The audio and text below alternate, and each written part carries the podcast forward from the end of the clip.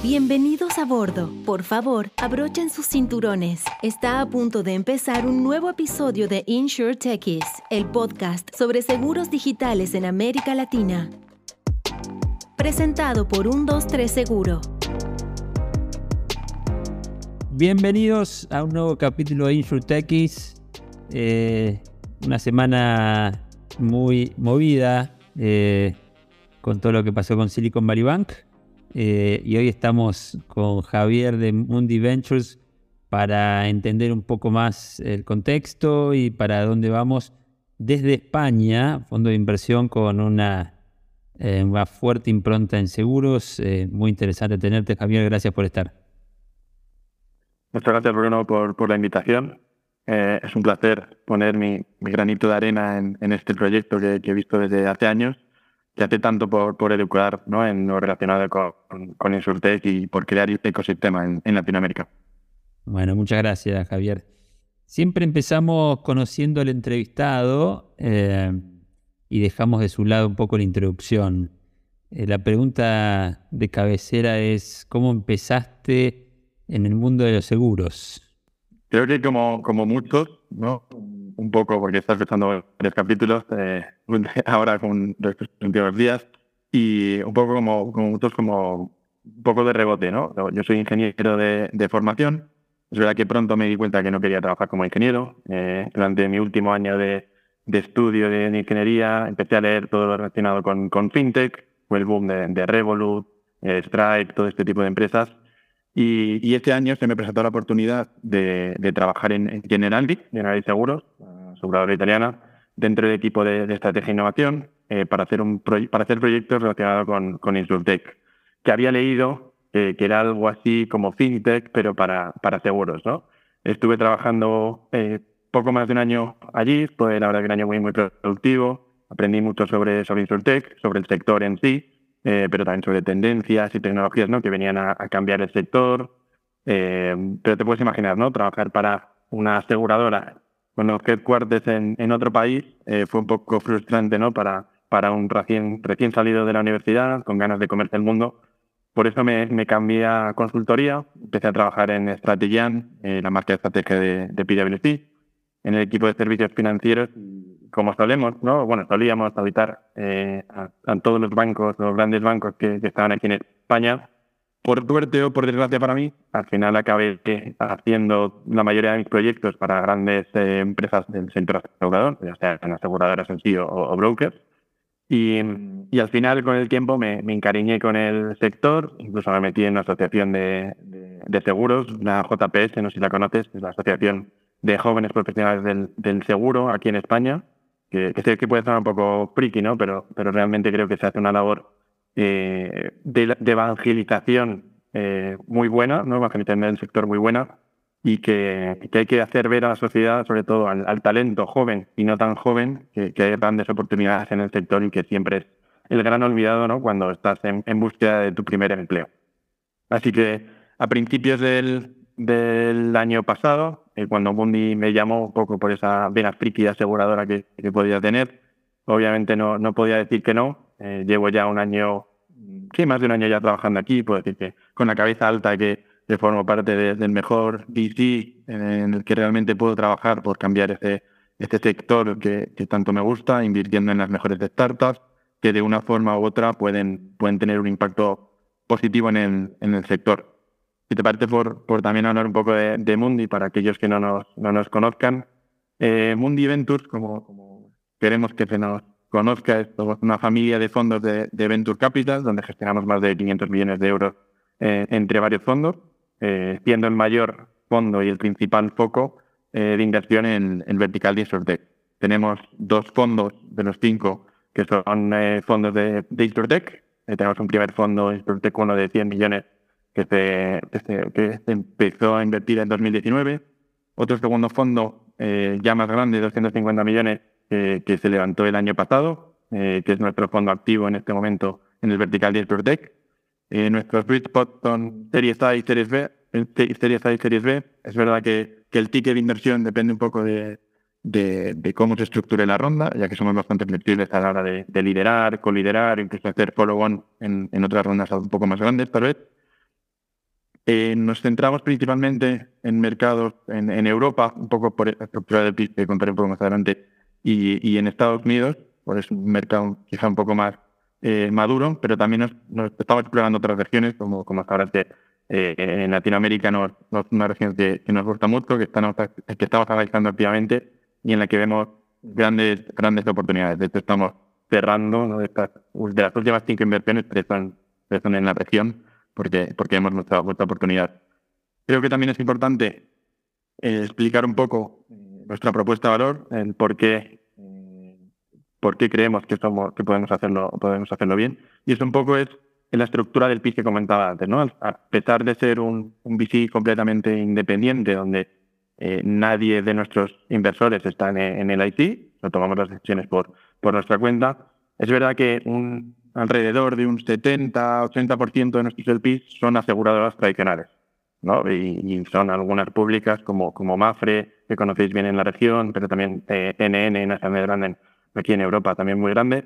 Eh, son de, estos y otros tantos que no, no, son públicos, pero que tenemos una relación muy cercana con ellos, eh, lo que nos permite conocer ambas partes del mercado. ¿no? Eh, por un lado, como compañía gestora y como VC, conocer qué se está haciendo o qué están haciendo las startups, pero también muy bien, o sea, también entender muy bien ¿no? el, cuál es la parte incumbente de la industria, comprender cuáles son los retos a los que se enfrentan las, las aseguradoras e intentar hacer ese match ¿no? entre, entre retos y tendencias que vemos, y, o perdón, entre tendencias que, que, vemos y esos retos que, que tienen las, las aseguradoras. ¿no? Al final, eh, Insurtech es un ecosistema bastante grande. Nosotros intentamos poner este, este check ¿no? de que no solo los que intentan vender una póliza de seguros o los que intentan mejorar un proceso específico de la cadena de valor de seguros, eh, entran a trabajar en este ecosistema, sino también hay otros,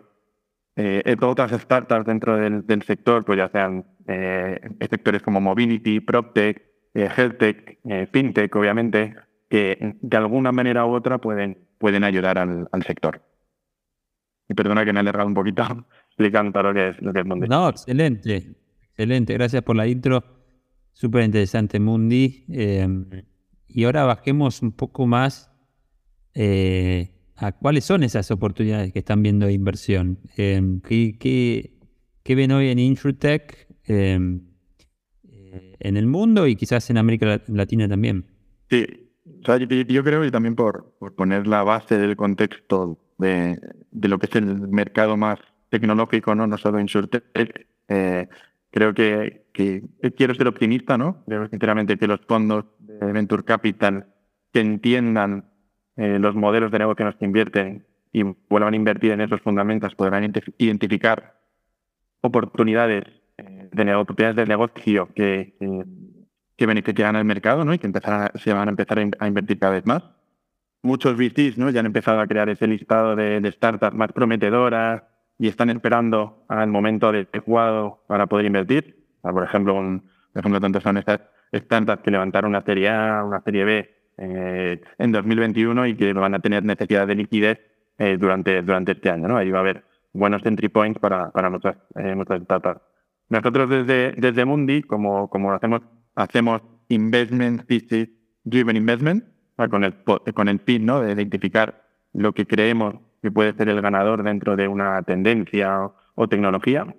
Así lo hicimos justo antes de, de verano eh, con todo el tema de, de embedded insurance, ¿no? que, tanto, que tanto se ha hablado. Yo creo que está bajado un poco el hype, pero antes de, antes de verano lo analizamos muy bien, analizamos más de 150, 150 startups y de hecho acabamos invirtiendo en una eh, que es más early stage para nuestro poco, pero acabamos invirtiendo en, en NIT, no sé si la conoces, una startup francesa que estamos, eh, que estamos seguros que están haciendo embedded insurance de verdad. ¿no? Está, desarrollando, están desarrollando microseguros muy innovadores, muy personalizados, eh, muy personalizados al, cliente, ¿no? Y, los colocan cuando el cliente realmente los necesita. Y si a eso le sumas un equipo top en el que está demostrando una gran tracción y un eh, y un mercado muy grande, ¿no? Un mercado para conseguir muy grande es un, es un claro win para, para, cualquier, para cualquier startup.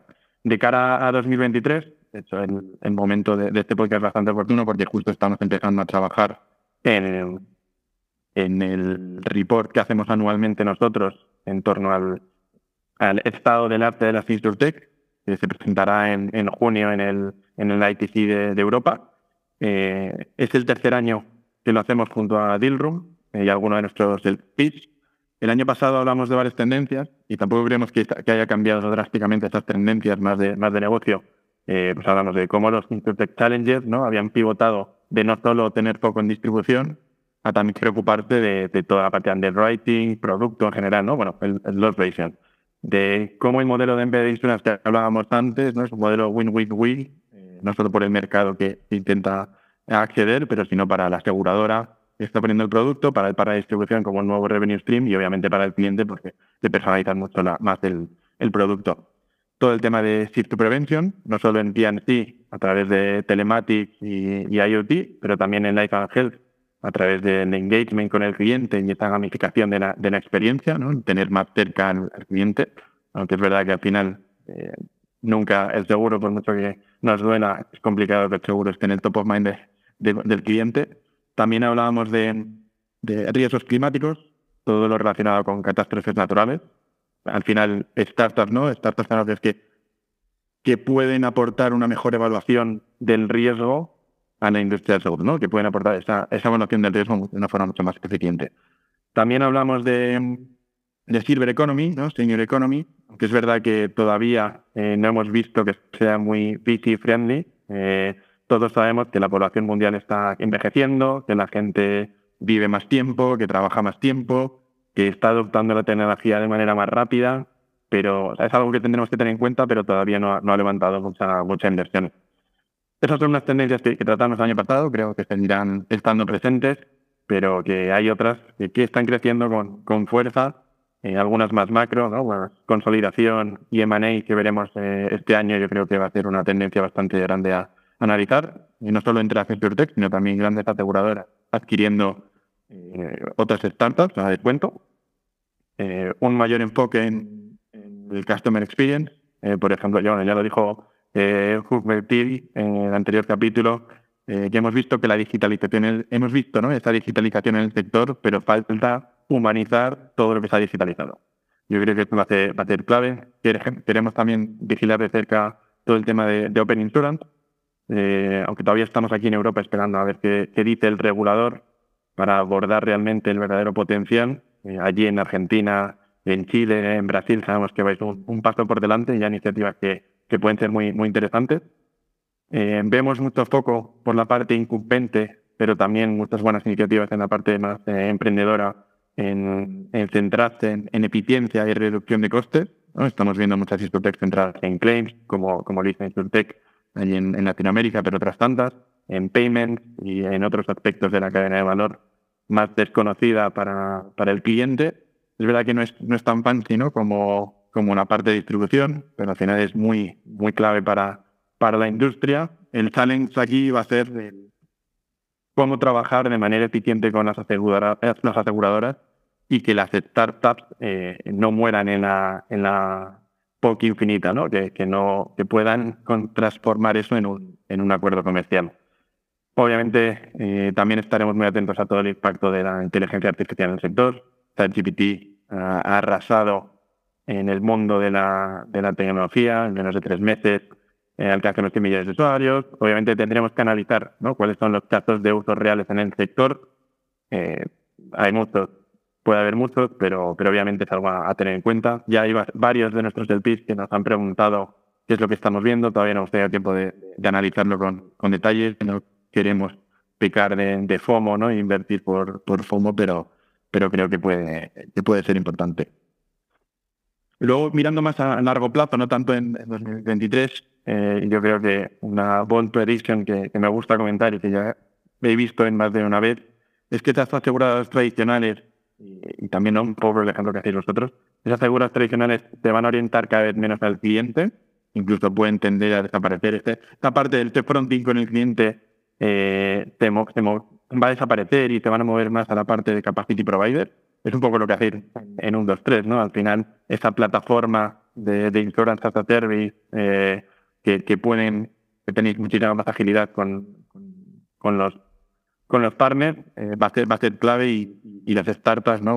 vais a ganar un espacio en la relación con el cliente que antes estaba más centrado en las aseguradoras y que te van a desplazar, desplazar un poco. Si, lo vamos, si lo aterrizamos un poco más en, en Latinoamérica, yo creo que las tendencias son, son, bastante, son bastante parecidas. Eh, la oportunidad que vemos nosotros, no tanto en cuanto al, negocio y esas tecnologías, porque creo que, que puede, como decía, ¿no? ya vimos en un mundo muy, muy globalizado y son bastante parecidas. Sí que vemos cuatro aspectos que nos llaman la atención, que nos, que nos gustan y que pueden generar esta oportunidad ¿no? en, la, en la región. Eh, el primero es, yo creo que es la rápida expansión de las clases medias. ¿no? La, creo que al final el, motor de la, del sector seguros. Llevamos 10 años viendo crecer la clase media en, la, en, Latinoamérica a una velocidad alucinante. COVID se paró un poco, pero, pero que, que, al final es el mayor beneficiario de de la, del sector seguros y, y cuando se creen estos productos más dirigidos a este segmento, y luego podemos comentar alguno, eh, creo que esto va, va, a ser importante y es, es, una oportunidad. ¿No? La, segunda, un poco en línea con, con esa, es la brecha de protección, que todos hemos oído hablar, ¿no? los informes que hace Marce siempre y otros tantos de los 200, cada uno, cada, hay alguna, diferentes cifras, ¿no? pero estos 250 billones de brecha de protección que hay en Latinoamérica, es un dato alarmante, pero, pero nos veamos positivos, ¿no? Veámoslo como una oportunidad para la innovación, el crear microseguros que, tanto hablamos, pero bueno, seguros en general accesibles y con foco en esta protección financiera. ¿no? Yo creo que se crea clave para, para cerrar esta, esta eh, brecha poco a poco. Y, y, luego ya un poco mirando a, a nosotros, a, a lo vemos también como una oportunidad, porque vemos que hay un gap ¿no? en estos fondos más locales ¿no? En 2020-2021 había mucho fondo local y regional que, que, siguen estando y que hacen un trabajo alucinante, pero es verdad que intentaron entrar otros fondos turistas, ¿no? Podríamos de alguna forma, con, mucho capital, pero a lo mejor poco, poco smart money. Y, y hemos visto, ¿no? Ha sido una realidad que, que, esos fondos han ido desapareciendo en 22 y, 23, cuando más difícil era levantar, levantar rondas. Y, y, creo que puede ser bueno, ¿no? Porque al final eh, nosotros como Mundi sabemos dónde somos buenos y dónde no somos buenos. Eh, sabemos que hay fondos más early stage que, ayudan un montón más al emprendedor en ese momento de encontrar el product market fit y crear esos primeros productos y asentar la tecnología. Y nosotros ya somos, somos buenos, ¿no? Sabemos trabajar mejor con la startup una vez necesita escalar el modelo, ya sea pues, a otros países, a nuevos vertical. Y luego una parte muy importante, eh, que yo creo que, lo veo una oportunidad en Latinoamérica, es esta colaboración de Startup Corporate, ¿no? Puede ser una ventaja para el sector procesar todas esas lecciones aprendidas que hay en, que, hemos tenido nosotros como movimientos en, en Europa y en Estados Unidos. Eh, Insurtech se trata de colaborar, ¿no? Eh, las estudios han demostrado que necesitan a las grandes aseguradoras para crecer, así como las grandes aseguradoras necesitan a las Insurtech para poder innovar y no morir en el intento. Eh, como nosotros, como decía antes, ¿no? nosotros trabajamos de la mano, muy de la mano de, aseguradoras para conocer cuáles son los retos que se enfrentan hacia las startups, pero lo, lo, curioso fue ¿no? que, con esos nosotros tenemos foros ¿no? donde juntamos a nuestros del PIC y era gracioso porque al principio todas eran reacias a, a compartir sus, sus penurias y sus problemas, pero cuando se dieron cuenta que eran los mismos problemas fue cuando empezaron a compartir abiertamente, incluso algunas ya tienen reuniones eh, llamadas mensuales para compartir entre ellos eh, sus propias experiencias. Yo creo que estos cuatro, cuatro puntos son una oportunidad para la ¿no? aprovechar eh, esa expansión de la clase media, el cerrar esa brecha de protección que todavía hay un mercado potencial alucinante.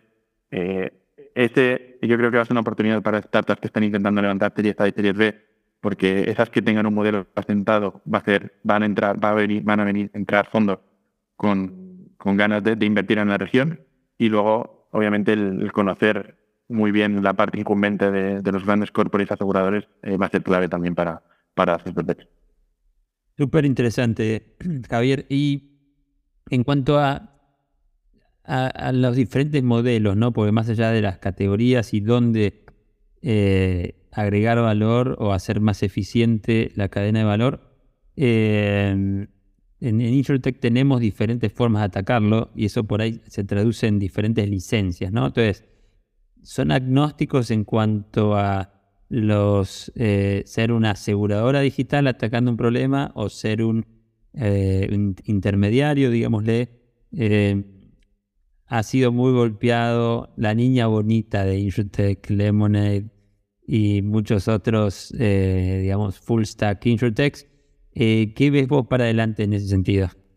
Pues lo importante es ni tanto ni tampoco, ¿no? Al final hubo un boom, ¿no? Como decía antes, en, los, en, el informe este, nosotros hablábamos mucho de los, de los challenges, pues el mismo de turno que o distribución, distribución, distribución, y, claro, se ha dado cuenta que, que, tienen que ser rentables y que al final es importante entender el riesgo que estás aceptando, ¿no? Entonces, eh, nos gusta mucho, y de hecho porque la tenemos en el, en el portfolio el modelo de WeFox, ¿no? Cómo ha ido transicionando entre todos los estados. Yo creo que cuenta una historia muy bonita. Eh, veremos, ¿no? Cómo, cómo acaba todo, pero no, son una WeFox es una, empresa muy con un muy buen ejemplo para contar cómo vas a pasar, cómo, cuándo puedes ser un broker, cuándo tiene sentido que seas un MGA eh, y, si tiene sentido luego el pasar a, a, full stack, ¿no? Y si tienes las capacidades para pasar a ser full stack. Eh, yo dentro de los modelos no más, y por simplificarlo al máximo dentro de lo que es broker, MGA y, full stack, tiene sentido el modelo dependiendo del producto que, quieras hacer. obviamente el broker es lo más fácil para poder escalar, y no tienes casi ni, que entender el, el, producto, simplemente te llevas la comisión. Es la forma de empezar a conocer qué tipo de clientes puedes llegar, a qué tipo de clientes puedes llegar eh, en MGA, en puede tener también mucho sentido eh, cuando ya te quieres enfocar en producto y, quieres crecer y de la mano de, ya sea aseguradoras y, y aseguradoras.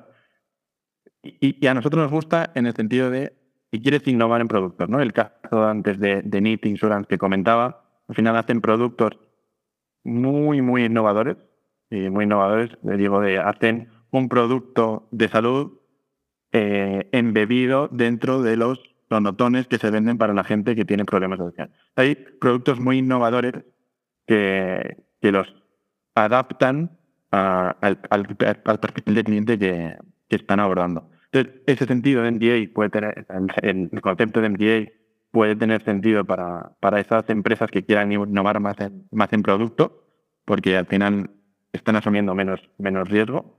Y luego en la parte de full stack, obviamente es cuando ya quieres tener un modelo, tienes un modelo mucho más asentado, eh, si eres una persona, eh, si eres un, emprendedor que conoce muy bien el riesgo, eh, a lo mejor es menos tecnológico, pero eres, tienes ese perfil más asegurador que puedes entender muy bien el riesgo que estás asumiendo y puedes pelearte, puedes trabajar ¿no? con esas aseguradoras de la aseguradora, tiene sentido que empieces ya a montar tu, tu modelo más, más full stack.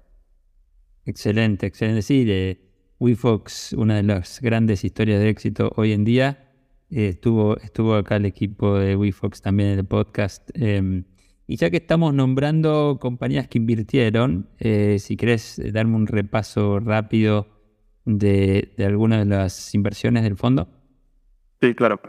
Como decía antes, em, tenemos dos fondos de Insurtech, ¿no? Eh, en el fondo uno yo todavía no está en Mundi. Eh, puedo decir que, bueno, participo, estoy hecho en algún board de alguna de las, de las compañías que tenemos. Es un portfolio bastante muy resiliente y con una de las mejores Insurtech de, de Europa. El foco era principalmente Europa.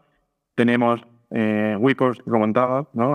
Ahora ya eh, Full Stack, de los primeros unicornios eh, Insurtech en Europa. Tenemos Voltec para conectar, ¿no? Partners y aseguradoras dentro de lo que es Embedded Insurance, con un modelo totalmente diferente, pero al final es Embedded Insurance.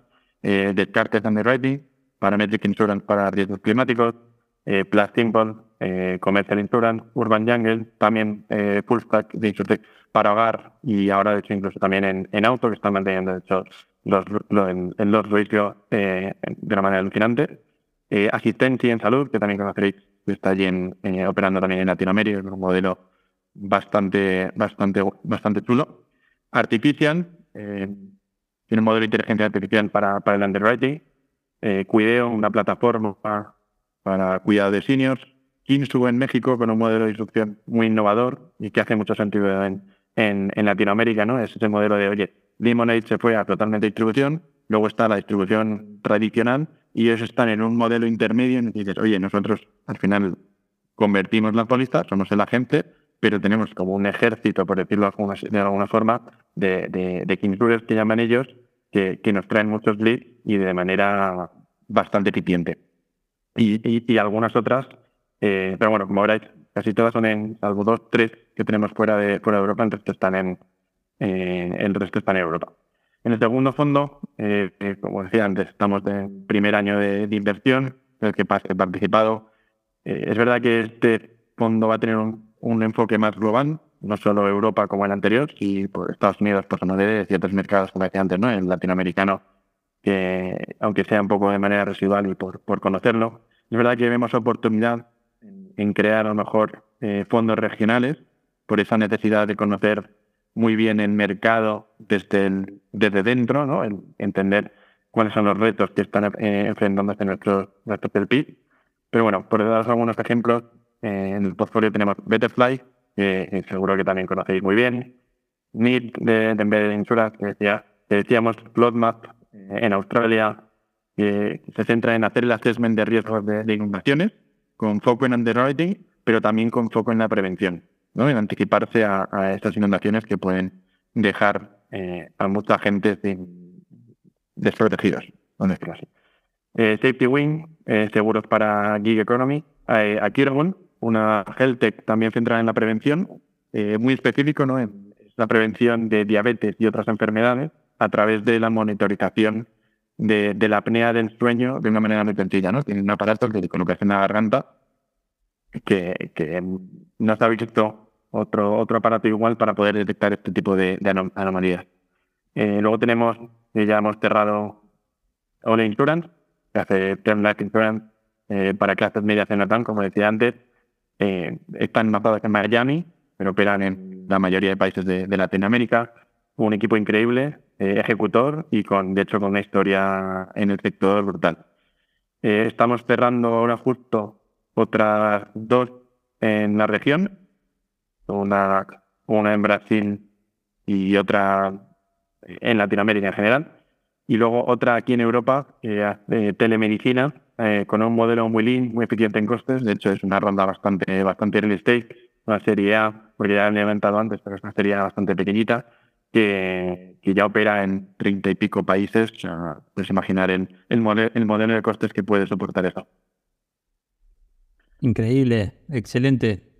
Eh, ahora vamos, sobre todo ahora que están más abiertos geográficamente, si querés, podemos hablar de diferencias ¿no? entre, entre continentes. ¿no? tenemos, enfoquémonos en Europa, que seguramente es lo que más conocen. Estados Unidos es quizás muchas veces visto como la cuna de la innovación. Y nuestra vieja y querida América Latina, que tiene sus muchos desafíos por delante. Eh, ¿Qué estás viendo vos como grandes diferencias hablando de InsurTech? Eh, yo, como, como decía antes, yo creo que al final las tendencias, muchas aplican, ¿no? Las tendencias que nos está hablando, muchas aplican a, cualquier región. Eh, es verdad que luego hay que tropicalizarlas a la realidad de cada país o, de, región. Eh, yo la, mayor diferencia que, que, me he encontrado es, principalmente regulatoria. ¿no? Y esto punto a favor de, Europa, que, que, más allá de estos diferentes países, eh, muchas veces con una licencia europea puedes operar en, en, en, la mayoría de los países en Europa, como es el caso de, de, Element, que también tenemos en el, en el portfolio, pero eso no pasa en, en Estados Unidos. A veces sí, por la parte más, más federal, pero luego más la parte más estatal no, no, se cumple, ¿no? Al final tienes que abrir un estado, es casi como abrir un país de, de nuevo. Es verdad que las particularidades de, de, los clientes sí que te pueden parecer más, pero al final la regulación eh, tiene, que, tiene que facilitarse también ahí. Y luego en Latinoamérica, un poco más de lo mismo, ¿no? Al final, regulaciones sí que mucho más diferentes, eh, con contextos macroeconómicos también eh, muy diferentes, ¿no? Tú lo has vivido en tus, propias carnes con, con Argentina. muchísima innovación, muchísimas oportunidades. una pena que esté, que esté todavía así, pero confiamos que, que en, el corto o medio plazo pueda, pueda repuntar. ¿no? En, Principalmente, principalmente yo veo más eh, problemas más regulatorios y luego obviamente el, tropicalizar a, las particularidades de cada país eh, es, clave ¿no? a la hora de escalar un, modelo de negocio. Em, bueno, ya llegando al final, em, súper interesante la charla, hay un poco un elephant in the room. Eh, esta última semana ha sido especialmente eh, difícil para el mundo del emprendimiento con el colapso del Silicon Valley Bank. Em, y bueno, eh, es difícil ver para, para adelante, o sea, predecir un poco qué va a pasar, pero em, enganchando un poco este contexto tan particular eh, con alguna predicción de acá al próximo año. Antes, hace, cuando empezamos el podcast, tratamos de predecir de acá a 3, 5 años. Ahora lo bajamos a 12 meses. Eh, ¿Cómo ves el contexto y cómo ves lo que sigue?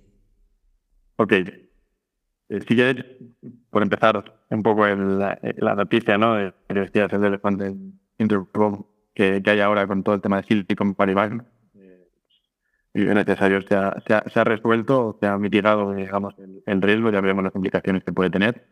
Pero el principal problema ¿no? que, nos dimos cuenta eh, con Silicon Valley Bank y ahora mirando atrás, mirando, mirando, echando la vista atrás es fácil decirlo, ¿no? pero al final la principal diferencia de Silicon Valley Bank con otros bancos es la, uno es la tipología de cliente, ¿no? que al final ya eran las principales empresas que estaban metidas en Silicon Valley Bank, ya sean venture capital o incluso startups, o generalmente startups.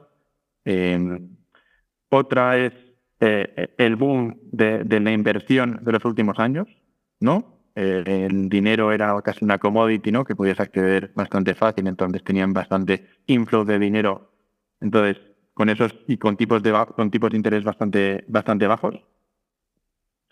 Entonces, juntando eso a, la subida de tipos de interés que han desaparecido ese inflow de, de, dinero y tantas rondas de tantas rondas de financiación, eh, con la subida de tipos de interés, ocasionó que, que se empezasen a disminuir estos depósitos que tenía gestionados eh, Silicon Valley Bank, eh, ya sea a través de la cartera de bonos o los mortgage backed securities, perdieran esta gran parte de esa rentabilidad, ¿no? que con la subida de tipos y que tuvieron, implicó que el banco tuviese que, venderlos, entonces asumiendo grandes pérdidas, para poder invertir en otras inversiones de, en busca de, rentabilidad. Al registrar estas pérdidas, eh, tuvo que comunicarse el regulador, empezó a confundir el pánico entre los inversores, eh, también entre las startups, como bueno, la mayoría de sus clientes, y comenzaron a retirar el dinero en banco. El problema se agravó ¿no? que al tener eh, Silicon, Valley, Silicon Valley Bank parte de su balance invertido, en vez de tener el 100% de sus activos en liquidez, no pudo hacer frente a las, esas retiradas masivas de, efectivo de los clientes y tuvo que ser intervenido por el regulador americano. ¿no? Uno de los mayores, y mirad, como decía, ¿no? echando la vista atrás, eh, uno de los mayores errores que vemos que, se han podido cometer es no haber cubierto correctamente ¿no? el riesgo de tipos de interés.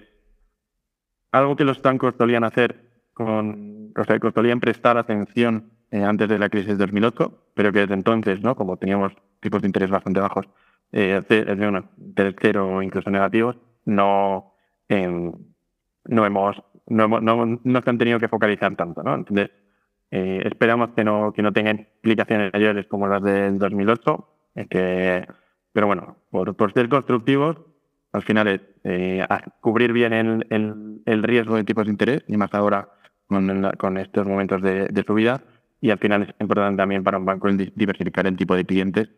También es un tirón de atención ¿no? al resto de bancos que, que no permiten abrir cuentas de manera tan ágil que a lo mejor podían hacer, hacer este tipo de, banco. Eh, también es un tirón de orejas para ellos para darse cuenta que hay una necesidad, hay una demanda ¿no? que hay que cubrir, que, que son estas startups que, que necesitan tener agilidad en su, en su día a día. Por volver un poco a la, a la pregunta que, que me hacías antes, eh, Bruno, eh, un poco la, es, como veo el futuro ¿no? de, la inversión en SurTech en, en estos 12 meses. Eh, yo intento ser optimista, ¿no? Ya lo he dicho un par de veces. Eh, lo veo con una oportunidad. Eh, como te decía antes, el mercado ha corregido los, los, errores del pasado. Ahora los inversores es verdad que nos volvemos a tomar nuestro tiempo en toda la due diligence para entender bien a cada compañía, analizar los fundamentos de cada empresa, la atracción que están teniendo.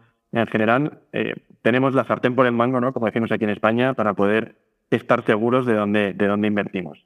es verdad que la ralentización del mercado a finales del año pasado producida un poco por esta caída de, de las de las lemonades de turno que, que bajaron en, en, los mercados públicos, eh, la inestabilidad más macro que hemos visto reflejada en, eh, en, Silicon Valley Bank que comentamos y otros bancos regionales que, que pueden ser impactados, va a pesar en la, en la, recuperación del mercado, pero, pero yo confío ¿no? que en 12, 18 meses veamos eh, varias rondas importantes en InsurTech, no como ha pasado esta segunda mitad de 2022, que ha sido muy pobre, eh, no sé si veremos algún IPO, espero que sí, por el bien de, del sector, pero lo que seguro que veremos va a ser una consolidación de, del mercado y, y, mucho de money.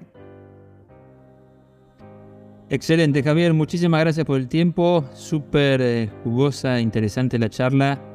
Eh, y seguimos en contacto. Nada, muchísimas gracias a ti por la, por la invitación. Es un placer charlar eh, este ratito. Y, y, nos, vamos la, nos vemos la semana que viene aquí en, en Madrid. Nos vemos pronto. Un abrazo grande.